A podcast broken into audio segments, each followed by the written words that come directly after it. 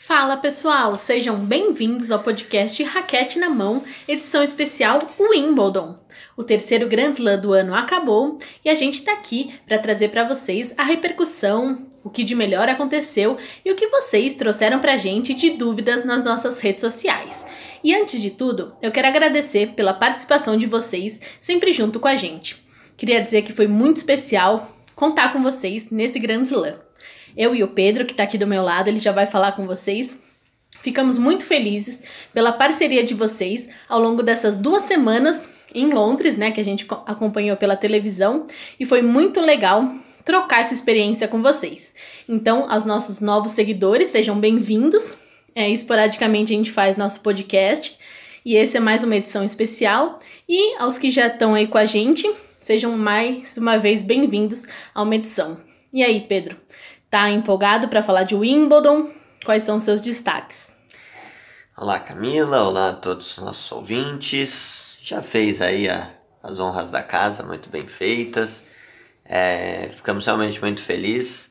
Colocamos é, algumas metas tanto para Roland Garros como para Wimbledon e todas elas foram atingidas graças a vocês. É, inclusive alcançamos uma marca muito especial de 3 mil seguidores no nosso Twitter marca cheia, né? Por isso especial. Claro que cada seguidor é especial, mas quando é marca cheia a gente é, gosta ainda mais, né? Porque é bonito isso, como diria o outro, né? Então, 3 mil no Twitter, muito obrigado mesmo. É, e sim, muito empolgado. Vamos falar de Wimbledon. É, duas semanas cheias, intensas. Já vinha de Roland Garros, que tinha terminado duas semanas antes, então aí praticamente no intervalo de sete, oito semanas foram quatro com Grand Slam, então, é, assim como os tenistas, intensos para nós também na cobertura, mas muito gratificante e ouvir as palavras, ouvir não, né? Ler as palavras de vocês nas redes sociais também, é, quem criticou, quem elogiou, todos são muito, é, todas as palavras são muito importantes para a gente cada vez mais. É isso aí.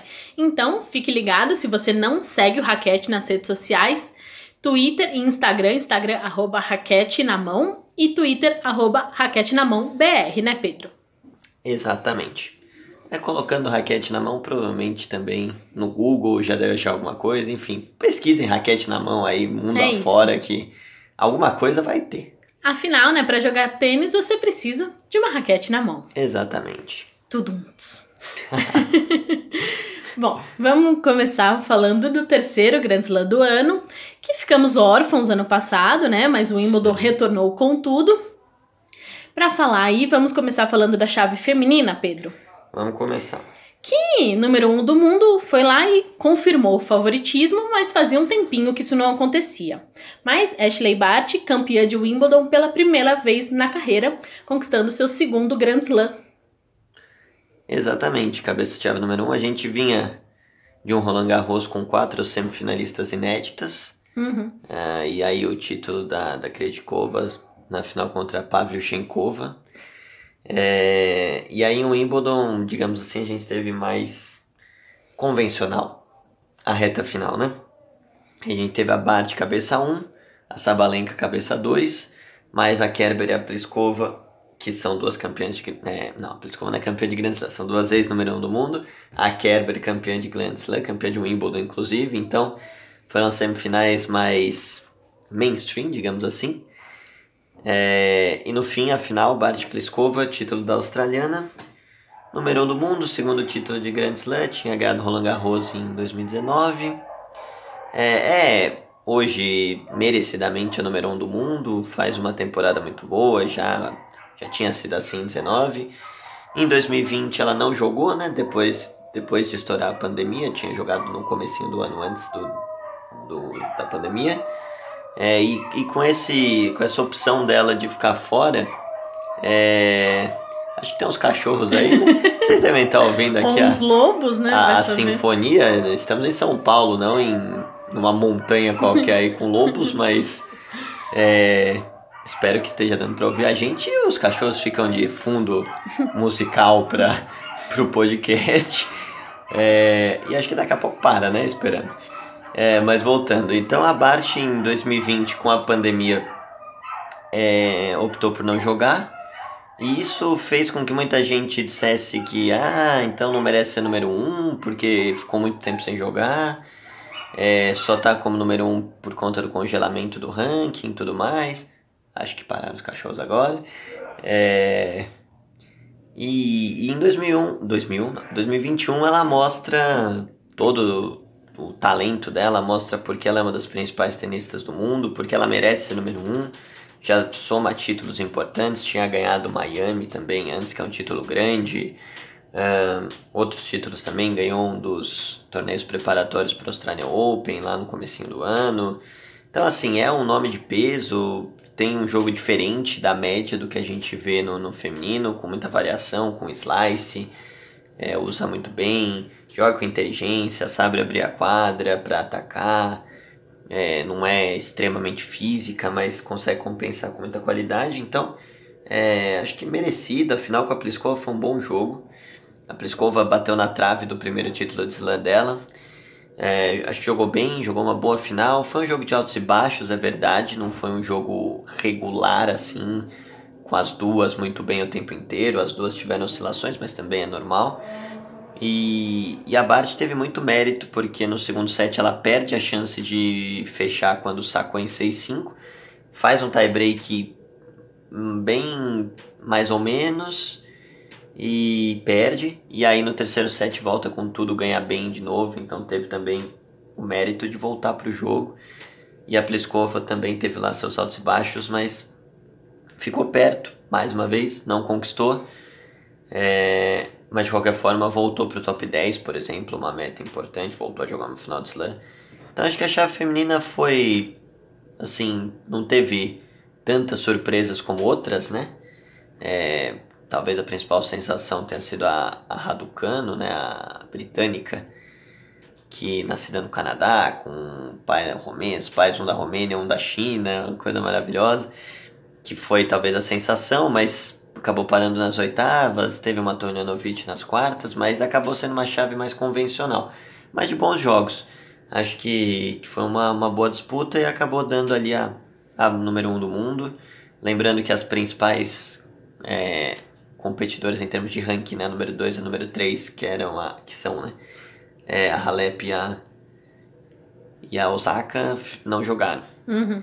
É, então a Sabalenka era a cabeça 2 e também chegou longe. Então, saindo um pouco do que tinham sido os últimos slams femininos, a gente teve as favoritas até avançando.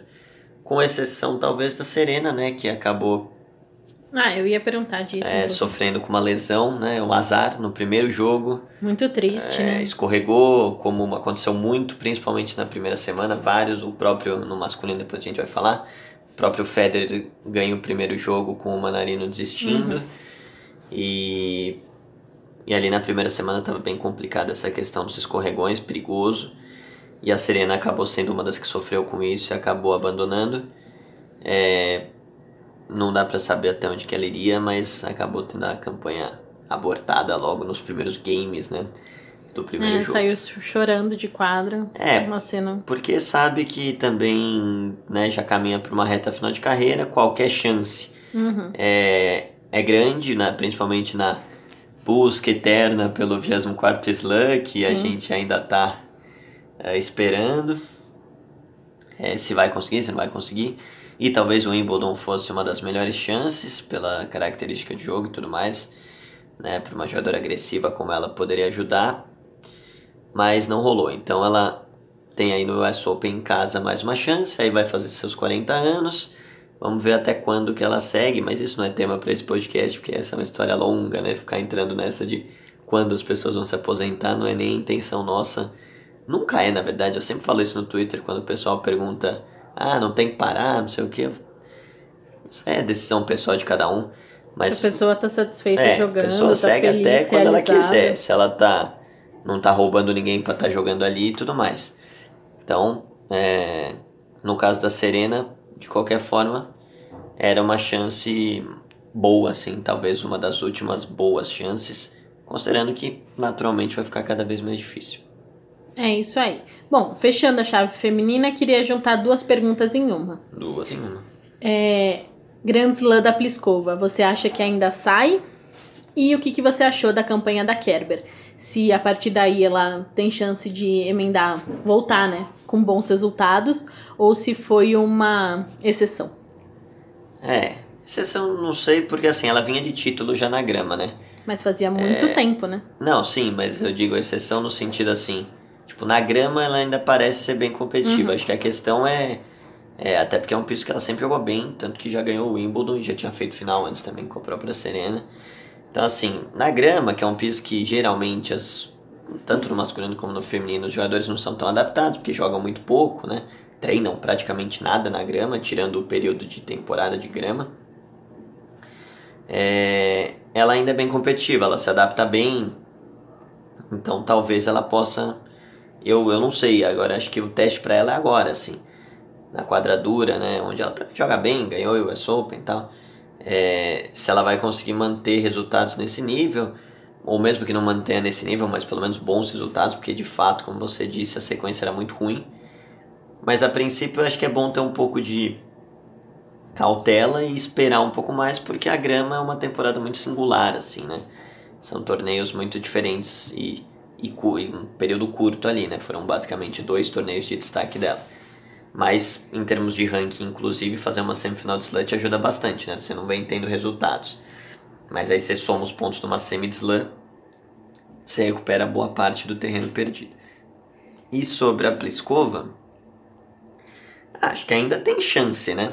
É claro que acaba quase que virando automático na cabeça das pessoas, até fazendo um pouco de piada, porque é uma jogadora que já foi número 1 um do mundo, que está há vários anos aí no topo, é, no topo que eu digo, top 10, né?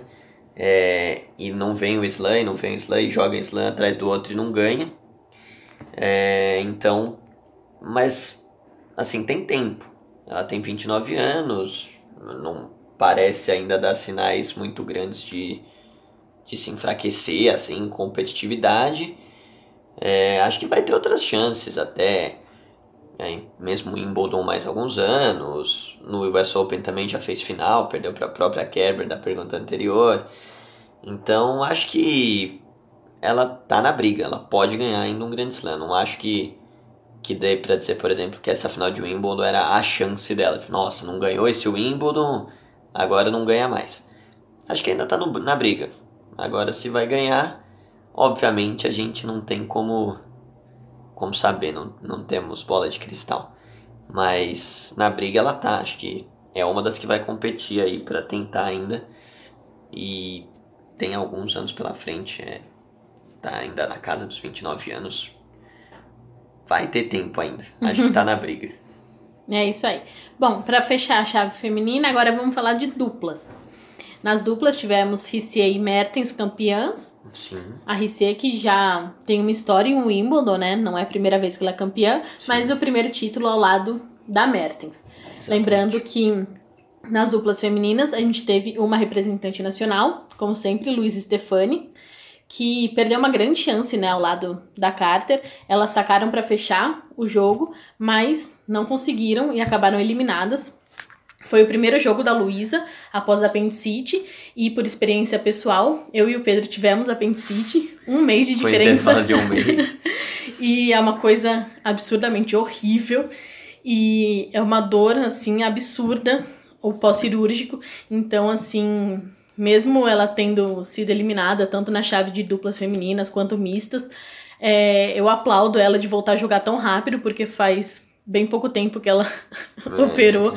Então, mesmo tendo tido chance, sacado pro jogo, é, é uma guerreira, porque é uma cirurgia absurdamente horrível. Meu caso foi ainda pior que o do Pedro, então, assim, ela tá de parabéns, apenas. É só um relato pessoal.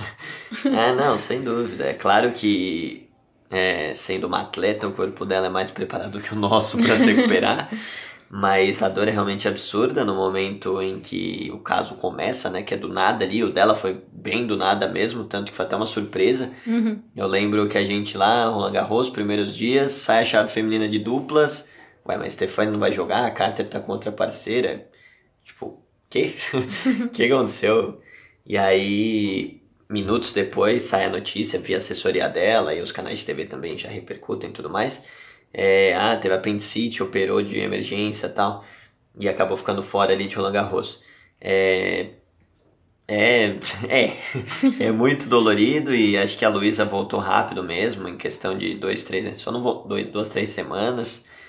Eu lembro que ela fez um vídeo ainda em Roland Garros, uhum. eu lembro que eu até comentei com você, falei, nossa, mas ela já tá conseguindo falar de pé, retinha. Sim. Porque eu lembro que, que a, né, a dor é você ficar torto aqui com a Fica cabeça, curvado, com a né? coluna curvada, mesmo no pós-cirurgia, alguns dias, porque dói muito.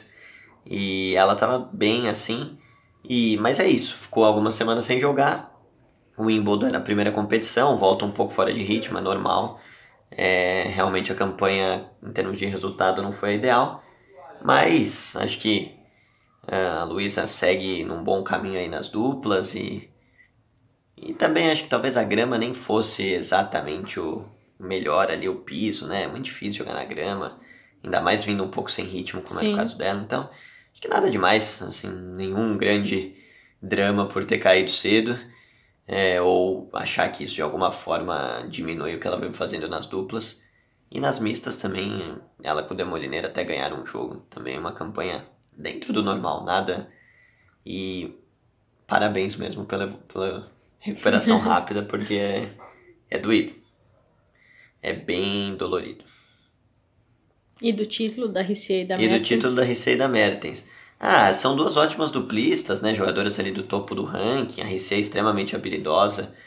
É, na grama isso ajuda bastante. Jogar ali na rede, bola mais curta, quicando mais baixo. Você ter habilidade, você ter mão, é, te ajuda muito.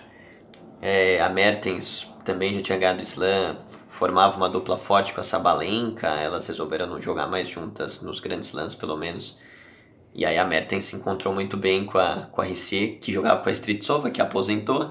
Então, pode, ser, pode, ser até uma, é, pode ser até uma dupla que se repita aí mais vezes e, e pode ganhar muito mais, porque são duas ótimas duplistas. Destaque para a final que foi contra as russas Kudermetova e Vesnina. Destaque para Vesnina, que foi mamãe, que ficou dois anos fora do circuito, que resolveu voltar agora em 2021 e já volta aí em poucos meses fazendo uma final de slam. Então, também muitos méritos para a russa Helena Vesnina. Parabéns pela campanha, porque depois de tanto tempo parado, voltar nesse nível não é fácil. É isso aí. Bom, agora vamos para a chave masculina. Um total de zero surpresas. Pela terceira vez no ano e pela terceira vez seguida em Wimbledon, Novak Djokovic, campeão em simples. É, final contra Matteo Berrettini sua primeira final de slam, né, do italiano. Sim. 3 sets a 1 para o sérvio, que igualou os slams de Federer e Nadal e agora está todo mundo com 20. Quem será o primeiro que conquistará o 21 primeiro? Ou será que nenhum deles se terminará todo Até mundo parece. com 20? Isso aí é uma menor chance é nenhum deles. Quem vai ser eu não sei, mas é impossível os três pararem com 20. Bom, é, a gente colocou lá no nosso Twitter, né, que a gente gravaria nosso podcast, e daí surgiram algumas perguntas, principalmente sobre essa campanha do Joko, né, é, com esses números que ele alcançou, né, três títulos seguidos em Wimbledon, seis no total, 20 slams na carreira, o que nos leva à primeira pergunta, que é, deixa eu ver de quem, arroba Isil Calton. Isil Calton que é um personagem emblemático, né? De um maluco no pedaço com sua dancinha. Esperamos que seja esse Calton, no É caso. ele. É ele. É o Calton. Ah, tem a foto. Ah. É... Belera ali também. É, é. verdade. Não, poderia Entendeu? ser outro Calton, vai saber. Mas eu confirmei. Ah, muito bem. É uma jornalista precisa. ele quer saber: o Joko é humano? É, temos dúvidas. Por que ele quer saber isso? Hum. Porque ele diz: Nadal e os outros precisam se afastar para descansar, mas o Joko é. não. Isso nos leva à pergunta de Anderson QZ, que pergunta para você, Pedro. Hum. Djokovic ganhou o Wimbledon sem jogar 100% com devida facilidade? Então, enquanto e se o Calton quer saber? Djokovic é humano? O Anderson quer saber se o Joko ganhou sem jogar o 100% dele. E aí? Bom, se o Joko é humano, não sei, ainda não temos essa certeza, precisamos de estudos mais aprofundados. não, é impressionante. É, essa questão das lesões, realmente, tirando aquele período em que ele ficou aquele segundo semestre de 2017 fora, e teve algumas dificuldades no retorno em 2018, ele de fato é extremamente regular fisicamente.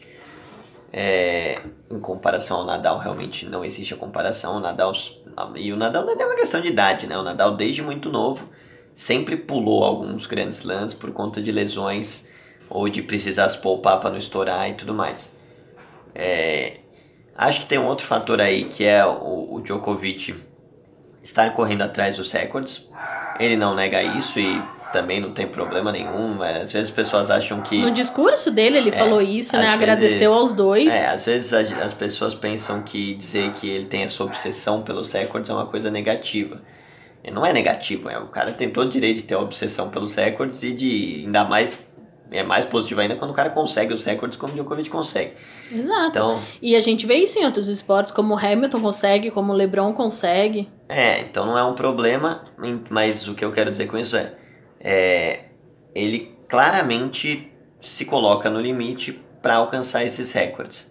É, o Nadal acho que tem um approach um pouco diferente que é aquele negócio do alongar a carreira, que ele sempre fala em toda a desistência dele, pelo menos nos últimos 3, 4 anos é o mesmo discurso, de não vou jogar tal torneio porque conversei com os médicos, pensando no longo prazo, pensando em jogar, estender minha carreira por mais tempo e tudo mais. É, é claro que o Djokovic também pensa nisso. Não acho que o Djokovic vai bater os 21 slams, vai falar, ei, parei, é nóis e já era. Mas talvez se ele seguir nessa toada que hoje parece ser o favorito para ter mais slams entre os três, se ele chegar num momento em que ele abra dois de vantagem, três de vantagem sobre o Nadal, sobre o Federer, pode ser que daí nesse momento ele abra mão de um slam para dar uma descansada. Seja qual for o slam.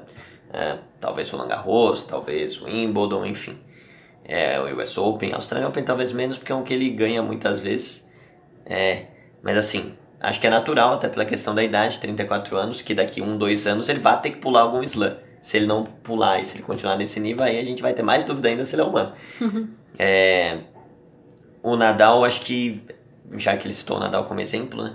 Eu acho que é mais uma questão de carreira mesmo e de desde jovem ele ter tido muita lesão, teve muito problema no joelho, teve problema no punho, teve problema agora nas costas em, no Australia Open. Então, desde o começo da carreira ele lidou com lesões, então eu acho que para ele ficou mais. É, começou a fazer mais parte da carreira dele essa questão de abrir mão. E o Djoko sempre tendo estado atrás nessa disputa pelos slams, mas chegando perto, acho até natural que ele não desista de nenhum e que ele vá tentando ganhar. É, mas pode ser que daqui a algum tempo ele também passe a desistir de um ou outro. É, sobre não jogar 100%, acho que ele não jogou 100% mesmo né, do nível que ele poderia e nem precisou. Acho que isso que o é, Anderson quer dizer isso. que o Anderson QZ falou é, foi bem isso mesmo. a chave jogou, ajudou, né? Ele não jogou 100%. A chave ajudou e também não é culpa dele. É, ah, não, é. O, é, é bom explicar, Sorte de campeão, porque né? tem muita gente que vai falar isso, entendeu? A gente recebeu, inclusive, é, sim. É, ah, chave com essa chave, até eu ganhava. Essas coisas que, não, né? Não. Até porque, eu, e só pra não dizer também que é só pro Djoko, o Nadal já chegou a ganhar o US Open, que ele não pegou nenhum top 50 até não sei que fase aí, e todo mundo quis diminuir, é, mas não jogou contra ninguém, não sei o que, final contra o Anderson, não sei o que lá. Cara, cara não tem culpa. Hum. É assim é, se o Djokovic enfrentou um Fucsovics nas quartas, por exemplo, é porque o Fucsovics tinha eliminado o Rublev, que era o adversário top 10, é porque o Fucsovics tinha ganhado do Sinner. É, então, assim, ele não tem culpa que os outros ganharam. Isso. Então, é, eu acho assim, acho que ele não jogou no 100%, acho que a semifinal e a final, se Chapovalov ou Berrettini tivessem feito a atuação perfeita, tivessem feito, por exemplo, o que o Vavrinka fazia em algumas ocasiões nesse tipo de jogo, poderiam ter ganhado do Djokovic. Embora também é possível que o Djokovic subisse o nível ao perceber é, que os caras estão. Mas assim, acho que não jogou 100% e, e mesmo sem jogar 100%, acho que em nenhum momento ele teve perto de perder nenhum dos jogos. Mesmo na final perdendo o primeiro set, acho que era. Finalizou o primeiro set, Berrettini ganhou. Ainda assim, as... o Djoko era muito favorito. É, a semifinal contra o Chapovalov, o Chapovalov jogou muito bem, mas nos momentos decisivos dos três sets teve dificuldade e, e sofreu. Sacou para fechar o primeiro e perdeu e tudo mais. Então, assim, Parece que falta uma coisa a mais pra gente acreditar, né? É, e pra que eles tanto os mais jovens vão ganhar, acho. quanto que o Djokovic vai perder. É, não, e acho que eles mesmos, pros próprios tenistas mais jovens falta alguma coisa ainda. É, o Tsitsipas abriu 2 sets a 0 na final de Roland Garros e não fechou também. É, mas sim, o Djokovic não jogou o máximo, não foi o melhor slam que a gente viu o Djokovic jogar, por exemplo, semifinal de Roland Garros com o Nadal. Jogou mais do que em qualquer jogo, porque o nível de exigência era maior. Então eu acho que ele dosou. E acho que está dentro do negócio do não se poupar nunca, tá um pouco dentro disso também. Você é um cara que consegue entender bem assim, pô, aqui se eu jogar 60% eu ganho. Uhum. Se eu perceber que com 60 eu não vou ganhar, eu subo para 70, para 80. O Nadal, principalmente agora, um pouco mais, mas no começo da carreira, principalmente, o Nadal não tinha muito essa. O Nadal era sempre muito intenso. É, fora que você chegar muito longe em torneios de Saibro, que são jogos mais longos, também vai cobrando um peso, um preço a longo pra- prazo, preço a longo prazo, porque são jogos mais longos que te exigem mais resistência física e tudo mais. É, mas é isso, Djokovic era muito favorito antes da chave, confirmou o favoritismo com sobras.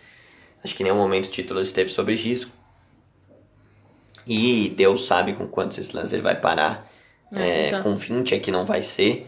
Pode até não ganhar o US Open e não fechar os quatro. Mas mais um Australian Open pelo menos vai ganhar, provavelmente. Vai ganhar mais um Wimbledon, porque o jogo na grama realmente é, você tem que ir jogando, né, para começar a ganhar. Dificilmente Uhum. você já sai ganhando na grama. Você precisa de um pouquinho mais de manha ali, de experiência. É, tanto que você viu se passa sofrendo e caindo primeira rodada e outros. Então, acho que o Djoko ainda ganha mais alguns aí, quantos não dá pra saber. É meio o negócio da Pliskova, né? Assim, não tem como prever, mas vai ganhar ainda. E acho que o Nadal também. O Federer a gente até já discutiu no outro podcast que acho que vai parar nesses 20. O Federer eu não consigo ver ganhando mais um slam. O Nadal e o Djoko acho que ainda batem pelo menos o 21, eles chegam.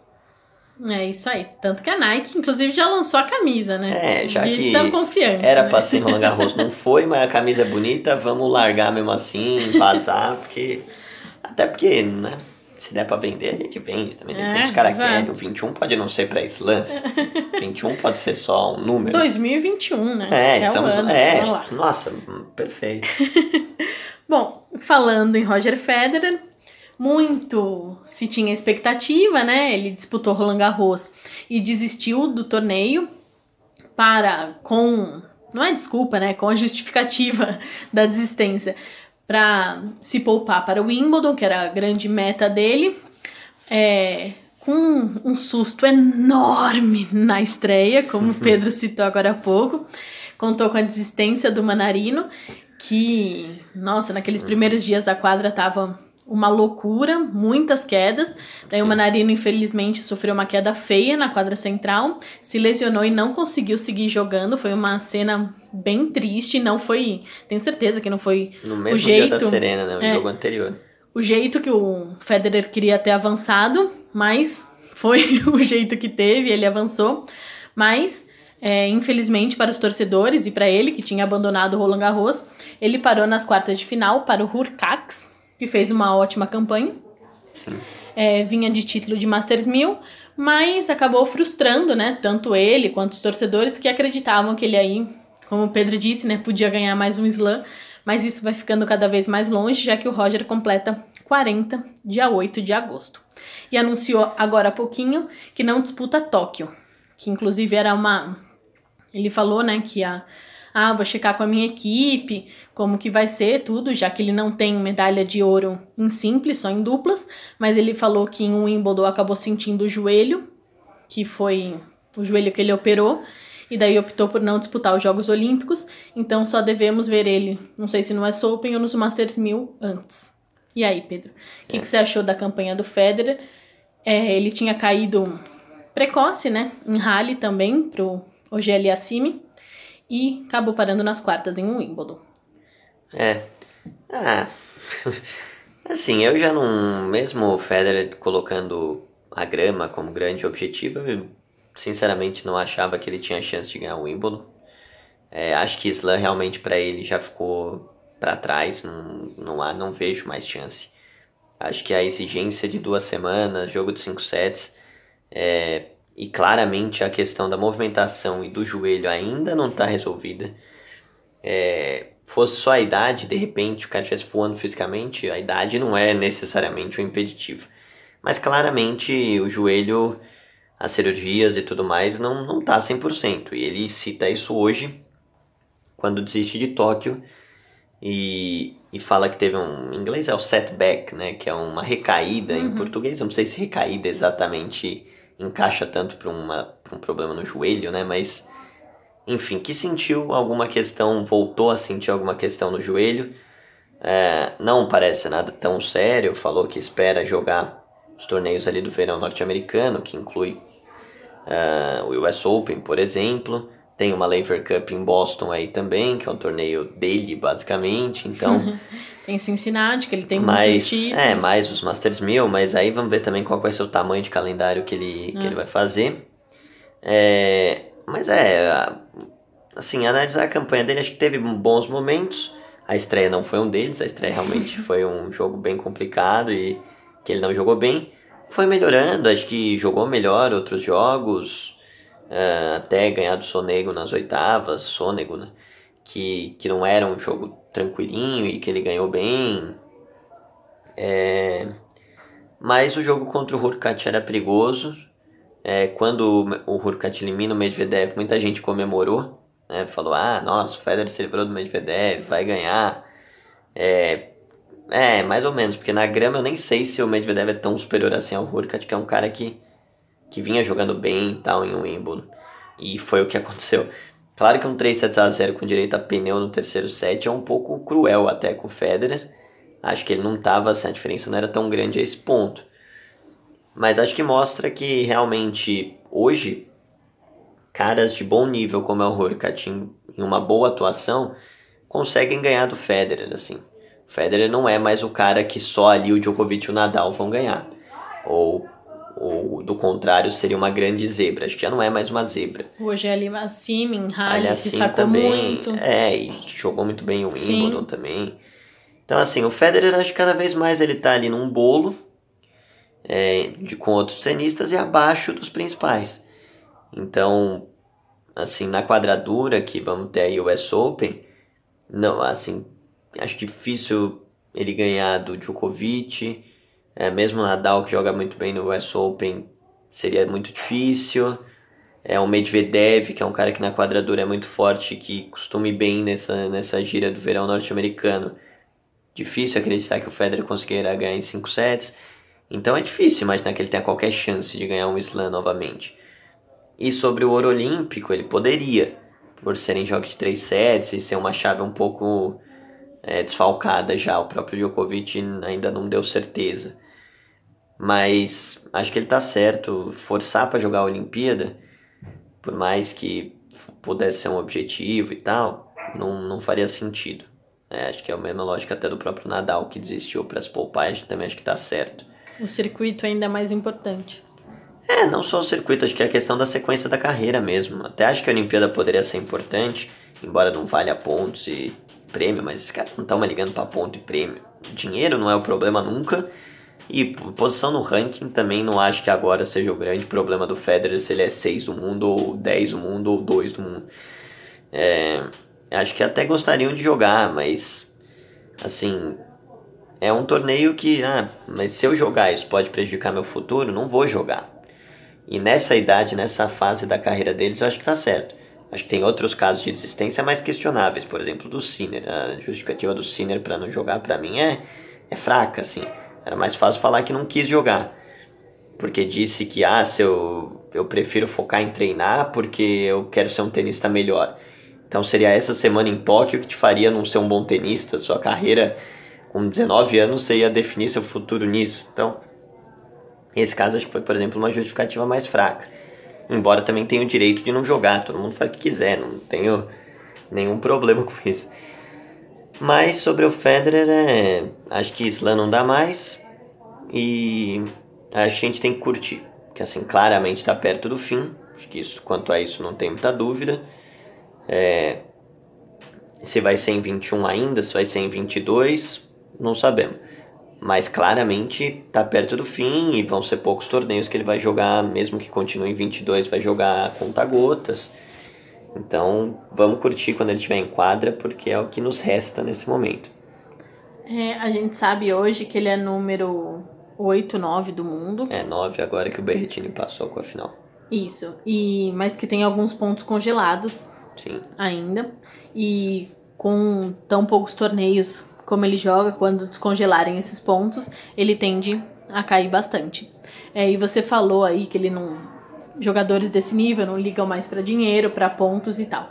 Você vê ele é, com esse calendário cada vez mais reduzido tal, como um Murray, por exemplo, que hoje é número 102 do mundo. Você acredita que o Federer, com esse amor que ele tem pelo tênis, ele pode. Não é aceitar, mas tipo.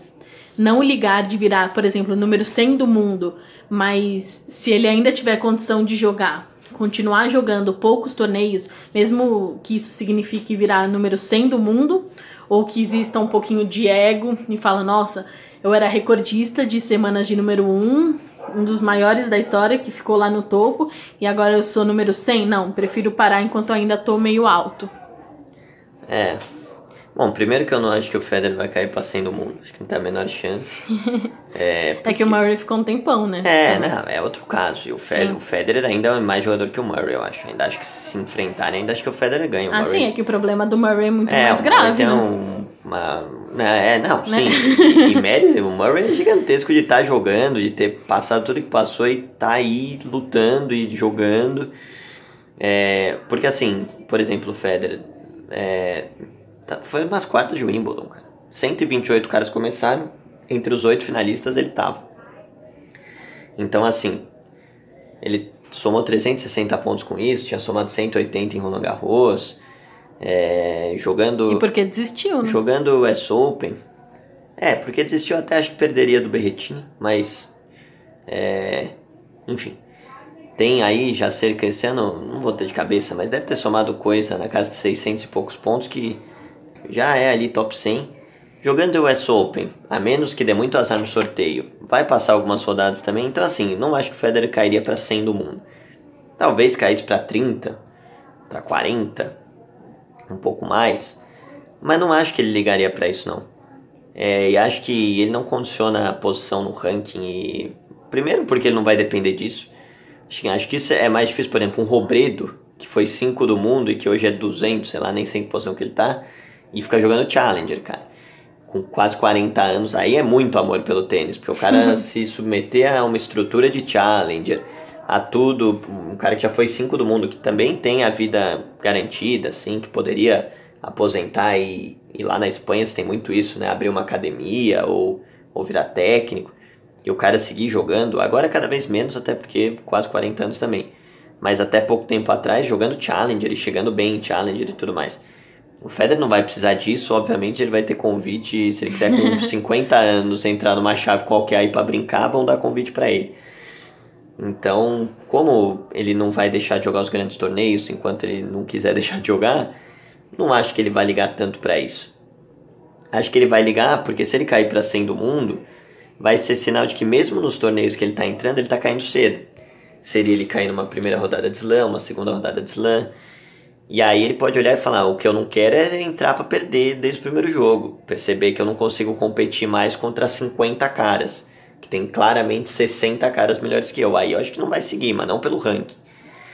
É, no momento, ele tem o que claramente melhor do que eles? O Djokovic, o Nadal e dependendo do piso, um ou outro, top, os top 10 ali, vai. Mas qualquer cara 15 do mundo, em qualquer piso, o Federer ainda tá num nível para para conseguir competir. Pode perder, como perdeu do Hurkacz, mas vai competir. Então, não acho que está condicionado a ranking, não acho que está condicionado a competitividade. E aí o ranking é consequência disso também. Mas é a questão da competitividade, de se sentir bem em quadra e com chance de ganhar. Muito bom. Bom, falando em top, né? A gente tá falando competitividade. Vamos falar dele, né? Voltar a falar dele, Djokovic. E o Fábio Santos quer saber, Pedro. Hum. A pergunta das perguntas, Eu sei né? qual que é porque eu vi. A pergunta é. das perguntas. Eu já vi essa aí. Ela Mas tem uma condicional. Duas, na verdade. Tem duas condicionais. Se Se. o Joko ganhar Olimpíada, que ele não falou se vai jogar ou não ainda, está aberto. Muitos já desistiram, mas ele ainda não falou se vai ou não a Tóquio. Sim. Então, se Joko ganhar Olimpíada, que ele Uhum. nunca ganhou Nunca ganhou. Ouro Mas olímpico. Não é, nem duplas. É, o Nadal e o Federer ganharam duplas. isso. Não juntos, obviamente. Não, Ju.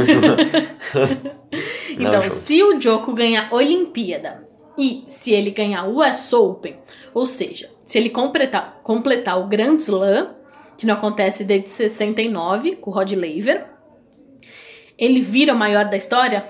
Receba. Tá, é, eu sabia que era seu, porque eu já tinha visto quando ela foi enviada. Só para os fãs do Nadal também não ficarem bravos, o Nadal também tem ouro em simples do Big Three, é o único que ganhou, ganhou em Tóquio. Em Tóquio não, em Pequim, 2008. Depois o Murray ganha o bicampeonato em Londres e no Rio.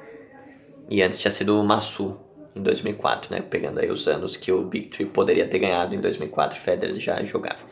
É, Em 2000 jogou também, e 2000 jogou também, verdade. que foi quando ele conheceu a Mirka, Verdade. bastidores. É, muito bem. Tá no livro Mas- do Roger. Exatamente. Mas vamos lá então. É, primeiro, é diferenciar o maior do melhor da história é sempre aquela é sempre o negócio, né? Ah, sempre é gosto de fazer. sempre o Pelé do Messi. São é, pra muita gente, ainda tem muita gente que considera o Pelé o maior e o melhor. É, esse podcast aqui é de tênis, já tem uma polêmica suficiente, não vou entrar em outra de outro esporte. É, o melhor da história, primeiro, é, eu acho, na, na verdade, reformulando, se ele ganhar Olimpíada e o US Open, pra mim, é um argumento mais forte em relação ao melhor da história.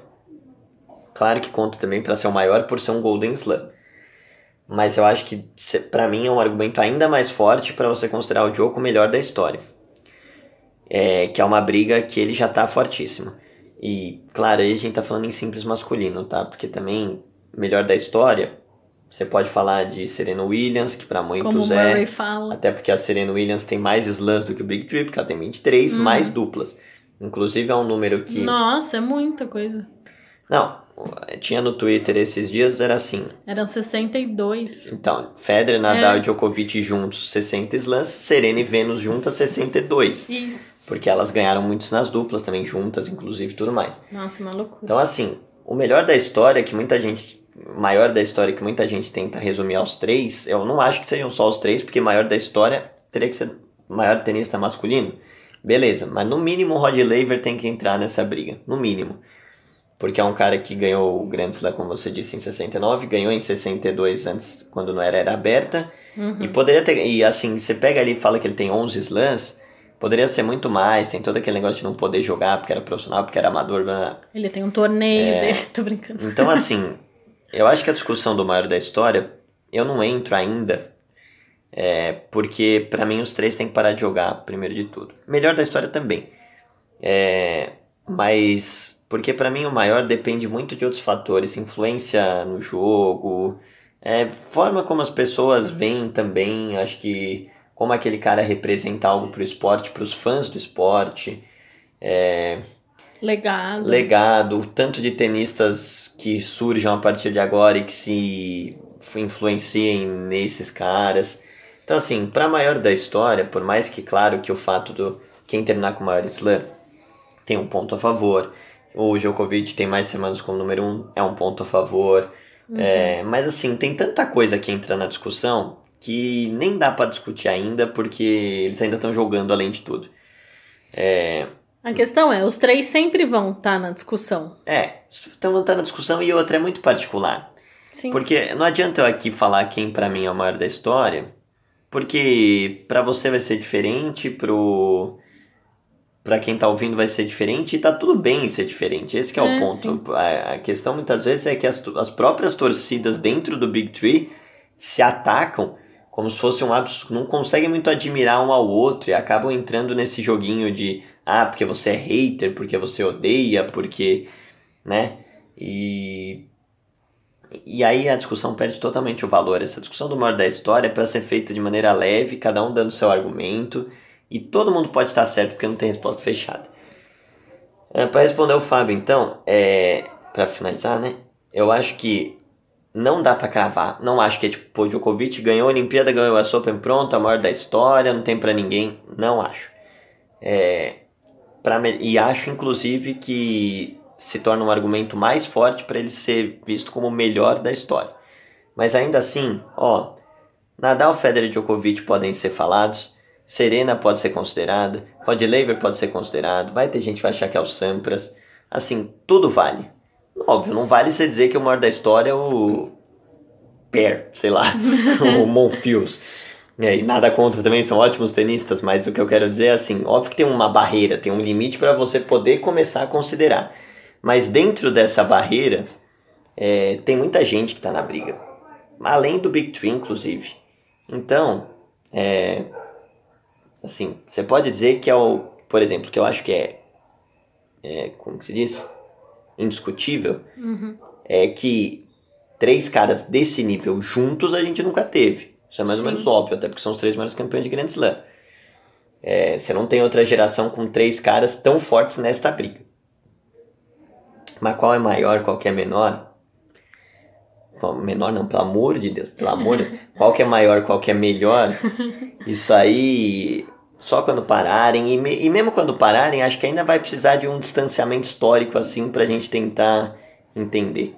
Se não vai se parou, já dá pra definir. Muito bom. Bom, se vocês quiserem saber, meu voto. Tô brincando. Fala isso tudo e É. causa no final. Bom, agora mudando um pouquinho o foco, é, vamos falar ainda de Wimbledon, mas não de simples, agora de duplas. Tivemos Mektic e Pavic, campeões, estão fazendo uma temporada espetacular. É, não jogaram Roland Garros. E se tivessem jogado, meu Deus, talvez teriam ganhado também, né? Meu Deus. Oito títulos no ano e mais um ganhando o Wimbledon agora. Tivemos brasileiros disputando, mas não deu. É, Melo e Kubot tentaram o bi, né? Em um Wimbledon juntos. É, foram a dupla brasileira que foi mais longe, mas infelizmente não deu. E Mektic e Pavic campeões, Pedro. É, inclusive Mike Fittipaldi eliminaram a dupla do Melo nas quartas, num jogo que o Melo abriu 2 sets a 0, né? Jogando muito bem ele e o Kubot, mas aí os croatas cresceram e a temporada realmente é fantástica. É impressionante, oito títulos juntos, estamos em julho ainda, uma temporada que facilmente eles devem chegar pelo menos no duplo dígito, ainda em 10 títulos, pelo menos. E vão tentar ouro Double, olímpico para fazer mais história ainda. Ah, tem nem muito o que falar, cara. O domínio deles nessa temporada é tão absurdo que não tem nem muito o que falar, assim. São tão muito superiores. Roland Garros ficaram fora por conta de Covid e acabaram não jogando, poderiam ter ganhado também. No Australian Open também não tinham ganhado, tinham perdido na semi, então foi o primeiro slam para né, pra concretizar um ano fantástico. É, são realmente a melhor dupla hoje? Oito títulos no ano, não precisa ser nenhum grande gênio para chegar a essa conclusão. É, e os brasileiros, assim, não é a melhor temporada, acho que está mais ou menos claro também, não é a melhor temporada das duplas brasileiras. A gente se acostumou a ver tanto o Bruno Soares como o, o Marcelo Mello tem um nível mais alto do que eles vêm apresentando esse ano. É, o Melo já teve a parceria com o Roger, que durou muito pouco. O Bruno e o Murray ainda tentando reencaixar né, nessa volta da parceria, ainda também não estão voando. Então, e o Demolineiro que também jogou. O destaque brasileiro, talvez, por mais que a melhor campanha tenha sido no Melo, foi a vitória do Rafael Matos e do Thiago Monteiro na Eu ia primeira rodada. isso, dupla inédita. Jogando slams. juntos, a primeira vez que o Matos jogou um Grand Slam, legal, porque é um nome aí, Bruno e o Marcelo vão chegando perto da casa dos 40, vão entrando também numa parte final de carreira, por mais que dupla aí você possa seguir por mais tempo, o pai está aí com 45, 46 anos jogando, Vem se destacando nas duplas, né? É, mas o Rafa? Matos é com 25 anos, é jovem, parece cada vez mais tendendo realmente a focar nas duplas. é, e acho que tá certo, tá ali 80 do mundo em duplas, em simples já ficou mais para trás, até porque não vem jogando tanto. E pode sair um nome para essa próxima década, esses próximos 10 anos aí, é, até como uma, uma nova geração aí de duplistas brasileiros que, que surja. E nessa esteira dessa geração do, do Melo e do Soares que começa a caminhar aí para uma parte final de carreira também perto dos 40 anos. Acho que ainda vão alguns aninhos aí, não acho que são perto de parar, até porque, como eu disse, na dupla seguem um pouco mais, geralmente. Mas é inevitável que em algum momento uma renovação precise ocorrer. E é bom que a gente tenha aí jovens chegando bem nas duplas. O Matos, nesse momento, é o principal deles. Tem Felipe Meligeni bem ranqueado, tem o Orlando Luz perto do top 100, mas esses ainda, de certa forma, ainda estão olhando para simples com mais foco do que o Matos. Então vamos ver. Mas legal de ter visto o Rafa nesse primeiro slam de duplas dele. E tomara que siga em frente. Vai que joga ainda no CTF aí pra gente conversar com ele, que nem a gente fez em São Paulo aquela vez. É, mas boa sorte para ele. Brincadeira, não precisa voltar pra jogar ITF. é isso aí. Bom, para fechar os títulos, né? A Grã-Bretanha, né? É, não se deu bem na Euro, mas saiu de Wimbledon com um título de duplas mistas. Uhum. Um dos Skupskis uniu. Uniu. Uniu. Com sua parceira, que eu não faço ideia de como fala esse nome, que tem muita consoante. É, a gente usa o Desirê, né? Isso, Desirê é bom. Norte-americana, Desirê. Kravchik, Kravchik. Eu não sei. Olhem nosso Twitter Ficamos, para ver quem ganhou com o Skupski. Ficamos com o Kravchik, mas o próprio Instagram dela é Desirê, então... Ah, maravilhosa. Ganharam em duplas mistas. Que Ganharam. contaram com Luiz Stefani e Marcelo Demoliner, como o Pedro falou mais cedo. Exatamente. E a outra dupla finalista era britânica também, então o título era garantido, ah, diferente lá. da Euro. É... que tinha e... o juiz como dupla. Hum, crítica. Mas é verdade. É... Crítica verdadeira. É isso, a final foi contra o Salisbury e a Dart, né? E acabou dando aí o Skupski e a Desirê. Norte-americana Desirê, no caso, né? Isso aí. Mas é isso, é, mistas é legal, né, de Vênus esse lance. Tivemos Kyrgios e Vênus, infelizmente o Kyrgios se machucou e é, aí... ah, mas estava legal. E aí eles não seguiram, jogaram só o primeiro jogo, ganharam, mas aí o Kyrgios acabou dando WO depois, é. infelizmente. Uma dupla inesperada. É, o Wimbledon tem, né, lembra? Serena e o Murray também, 19, é. sempre tem umas duplinhas legal aí. É isso. Bom, seguindo com as perguntas lá no nosso Twitter, uma pergunta do Arnaldo, 1954, Pedro. Hum. Depois eu vou juntar com uma pergunta do André Aguiar, mas vamos para a pergunta do Arnaldo antes. Ele quer saber: a quadra central chega na final muito desgastada, vulgo saibro. Chega mesmo. Isso é por minha conta mesmo. Por que não a usam somente a partir das quartas de final? Isso é uma dúvida de muita gente, eu posso dizer. Porque realmente é um estado da grama, principalmente ali, né, na parte final, na área do, do saque, é uma coisa horrenda. Não tem mais grama, é só terra. É. É, mas é complicado, né? Porque assim, você tem grandes estrelas no torneio. E todo mundo quer jogar na quadra central. E você tem grandes estrelas no torneio que não tem como você colocar na quadra, deixar as duas principais quadras, digamos assim. É, ou só a central que seja é, fechada. Você vai botar um porque se você não tem essas duas principais quadras, você tem que botar as estrelas em quadras intermediárias e quem joga nas intermediárias nas pequenas. E assim, também é complicado, tem questão de estrutura de transmissão. É, tem a questão do. até do. assim, midiática, digamos assim, de você ter desde o primeiro dia uma quadra mais bonita, maior, com mais gente na arquibancada para assistir. Sem falar no teto. Ainda mais, por exemplo, essa edição teve bastante Sim. chuva. Se você é ignora importante. a quadra central, que é uma das duas que tem o teto, se chover, você já tá lascado. Pelo menos tendo jogo na central, você tem alguns jogos. Você dá uma minimizada no. Pequena, pequena, mas você dá uma minimizada no, no tamanho do problema que é fazer programação em dia de chuva. É, eu entendo a dúvida, realmente chega muito desgastada, chega é, visualmente até um pouco feio mas faz parte também do jogo. Acho que é um pouco. É um, é um pouco a marca da grama também chegar na segunda semana mais desgastada. Faz parte do visual do torneio, digamos assim.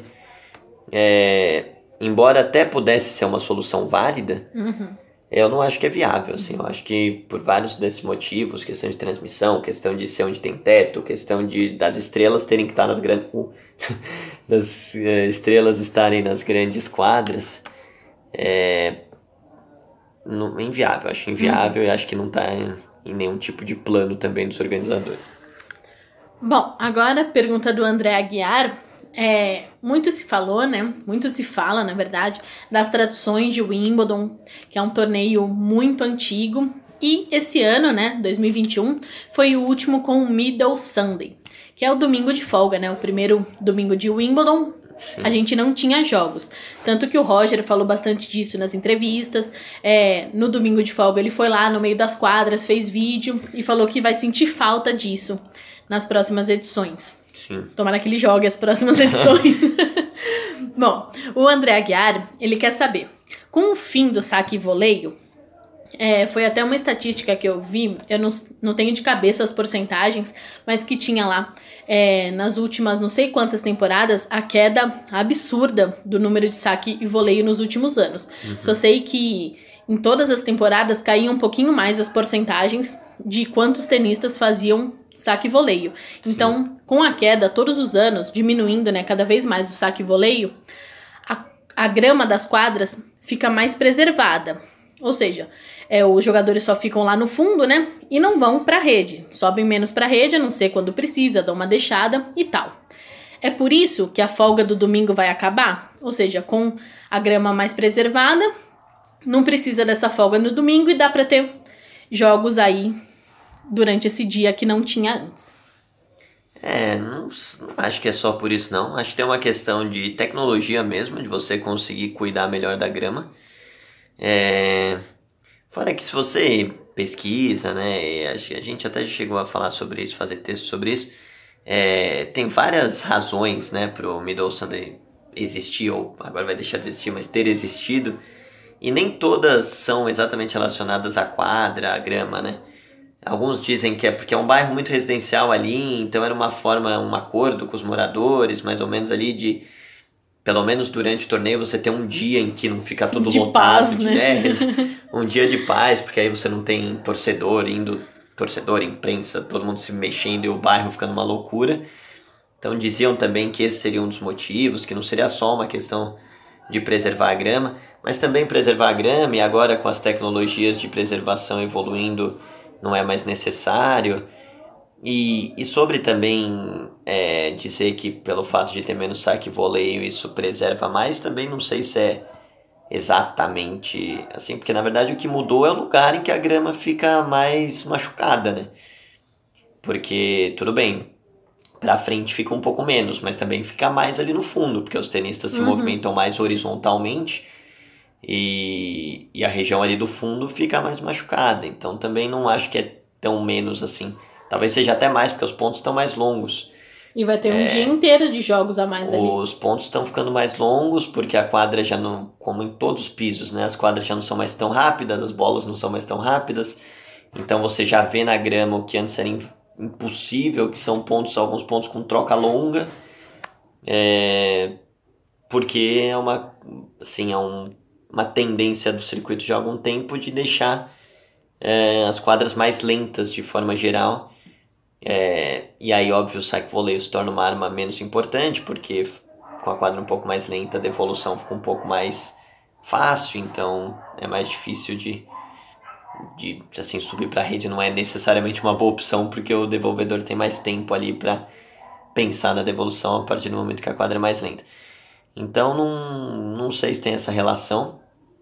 Acho que tem a questão dessa tecnologia, como eu disse, e pode ser aí que tem alguma questão também comercial de você ter mais jogos, mais dias com jogos.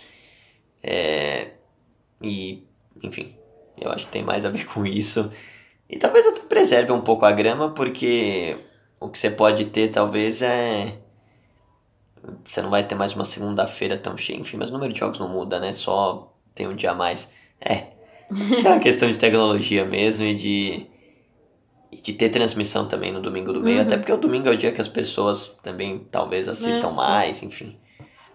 Eu não, não acho que tenha essa relação não com o saco uhum. voleio. Muito bem. Chegando à nossa última pergunta, por que o povo não se aguenta, né? É aquele comichão, porque não adianta a gente falar de um slam. O povo já tá pensando no próximo o US Open, que acontece entre 30 de agosto e 12 de setembro, e o Christian Beyer, nosso seguidor fiel, né? Esse é.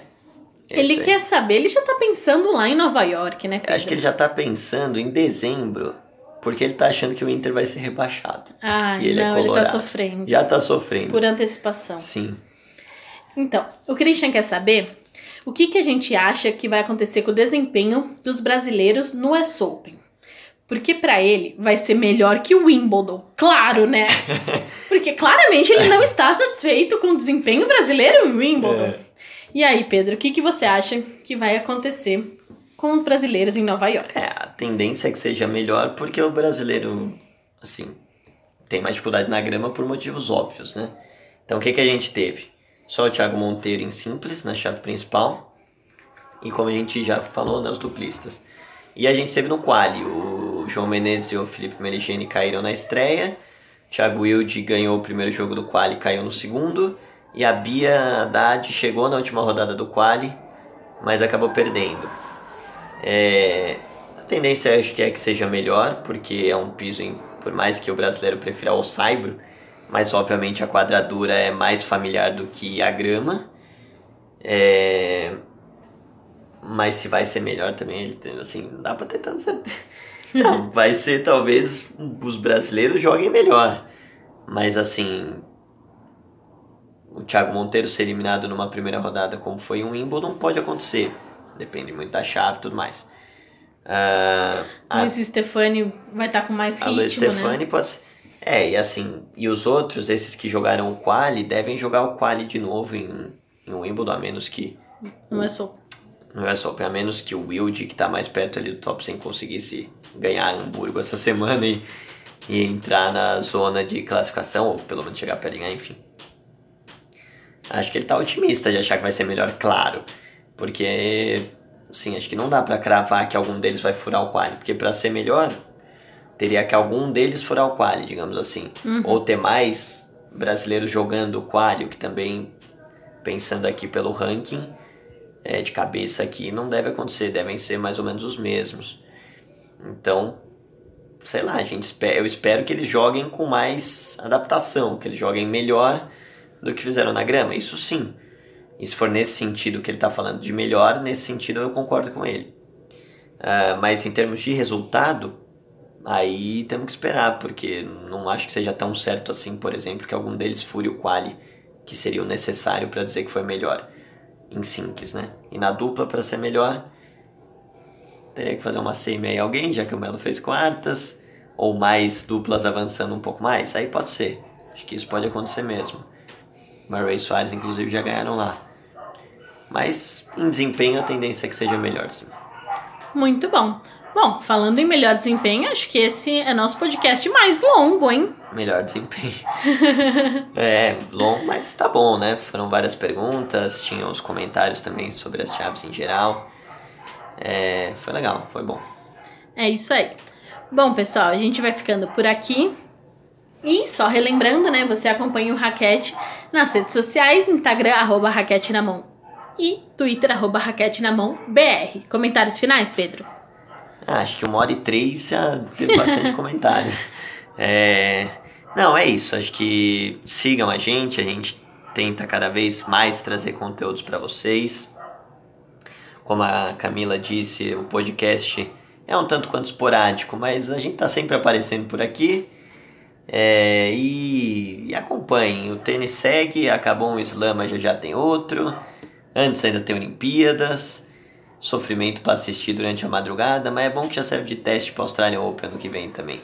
E é isso. E o Raquete tá on todos os dias. No- Então, No Twitter e no Instagram, todos os dias, com post, com story, com tudo.